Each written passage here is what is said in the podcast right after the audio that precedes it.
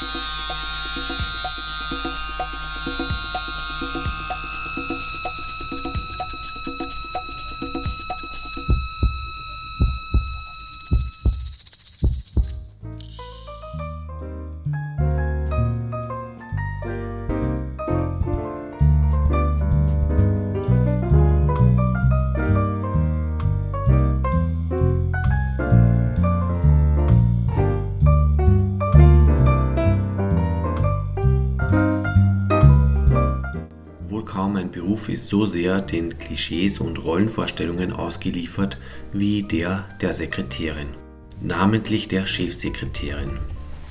Filme, Zeitschriften und Witze stellen die Chefsekretärin als Berufsverführerin dar, die keine anderen Interessen hat, als ihrem Chef in jeder Weise zu Diensten zu sein und dann möglichst auch noch von ihm geheiratet zu werden. In den Augen der meisten Menschen führt die Karriere der Chefsekretärin über das Bett ihres Chefs. Diese Vorstellungen entstehen, wenn ein Mann und eine Frau eng zusammenarbeiten.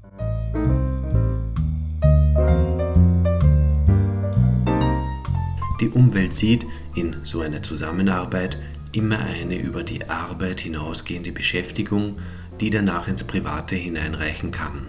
Je sympathischer sie sich sind, desto besser können sie zusammenarbeiten. Und es ist auch richtig, wenn der Chef sie ordentlich bestärkt durch Lob und Anerkennung. Und umgekehrt sieht die Sekretärin in ihrem Chef ein besonderes Wesen, der sie auch ein wenig anhimmelt. Und da ergeben sich schon Beziehungen, die emotional werden können.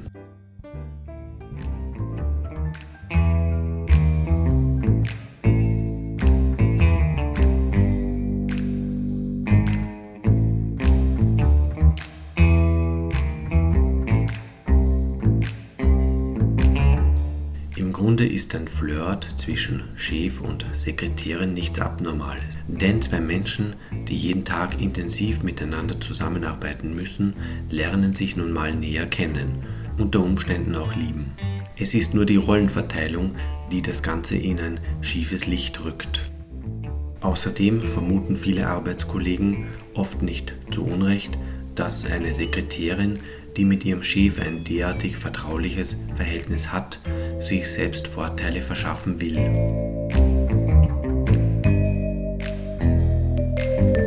Es entwickeln sich dann positive Ansprüche von Seiten der Sekretärin. Sie glaubt sich Rechte herausnehmen zu können. Rechte, die man ihr im Grunde genommen nicht einräumen kann. Wenn ein derartiger Eigentumsanspruch aufgebaut wird, führt die zu Spannungen. So wie in einer herkömmlichen Ehe auch. Die enge Beziehung, die zwischen Chef und Sekretärin besteht, kann sich für die Sekretärin auch dann als ungünstig erweisen, wenn die Kontakte keineswegs intimer Natur waren. Was kann nun eine Frau machen, wenn sie durch einen Chefwechsel oder durch Beendigung eines Liebesverhältnisses Arbeitsplatzverschlechterungen in Kauf nehmen muss oder gar gekündigt wird? Hier ist der Betriebsrat gefragt, die jeweilige Kollegin im Betrieb zu sichern, weil es ja nicht ihr alleiniges Verschulden sein kann.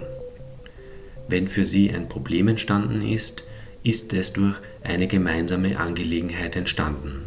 Über die wahren Gründe, die hinter mancher Kündigung stehen, wird allerdings nicht viel gesprochen und oft wird das Arbeitsverhältnis in beidseitigem Einvernehmen aufgelöst, um den Beteiligten peinliche Auseinandersetzungen zu ersparen.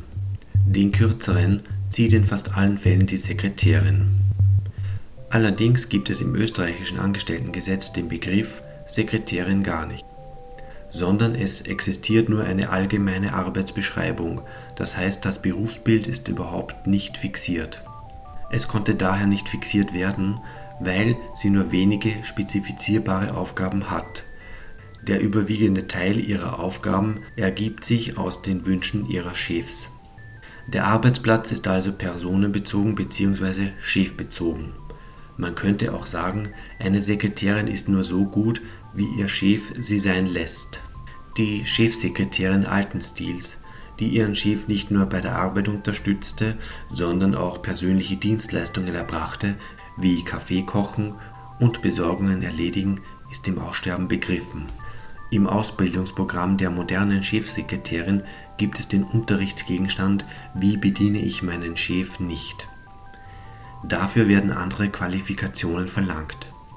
Grundbedingung ist Matura und mindestens eine Fremdsprache in Wort und Schrift. Stenografie und Maschinenschreiben sind immer noch Pflichtgegenstände. Dazu kommt aber auch noch modernes Management und Psychologie. Der Wandel zu einer Chefsekretärin ganz anderen Stils, als man sie bisher kannte, hat also bereits begonnen und wird dadurch begünstigt, dass es immer mehr große Unternehmen mit einem Führungsteam an der Spitze gibt. Gerade in den letzten Jahren hat eine Wandlung begonnen. Diese Wandlung zeigt stark an, dass früher die Sekretärin ein ausführendes Organ war, das heißt Dienstleistungen nach Anweisungen vollzog, ob nun persönliche oder sachbezogene.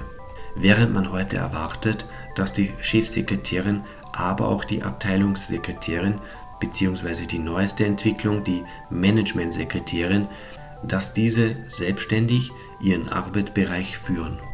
Also nicht nur Schreibarbeiten verrichten und Telefonate annehmen und Verbindungen herstellen, sondern dass diese mitdenken, mit vorbereiten und dadurch am Entscheidungsprozess mitwirken.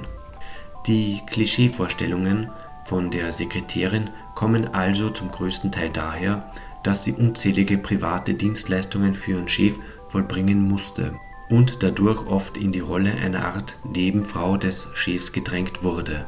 Von dieser Rolle her ist es dann nur ein kleiner Schritt zur Sexualität.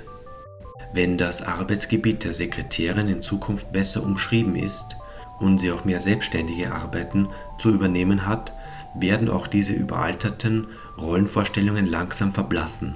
Die Liebe im Büro wird man natürlich nie ausschalten können. Doch sind nur wenige Menschen darauf vorbereitet, wie sie mit dieser Liebe umgehen sollen, angesichts einer Umgebung, die eine Liebesbeziehung zwischen Chef und Sekretärin mit Unbehagen verfolgt.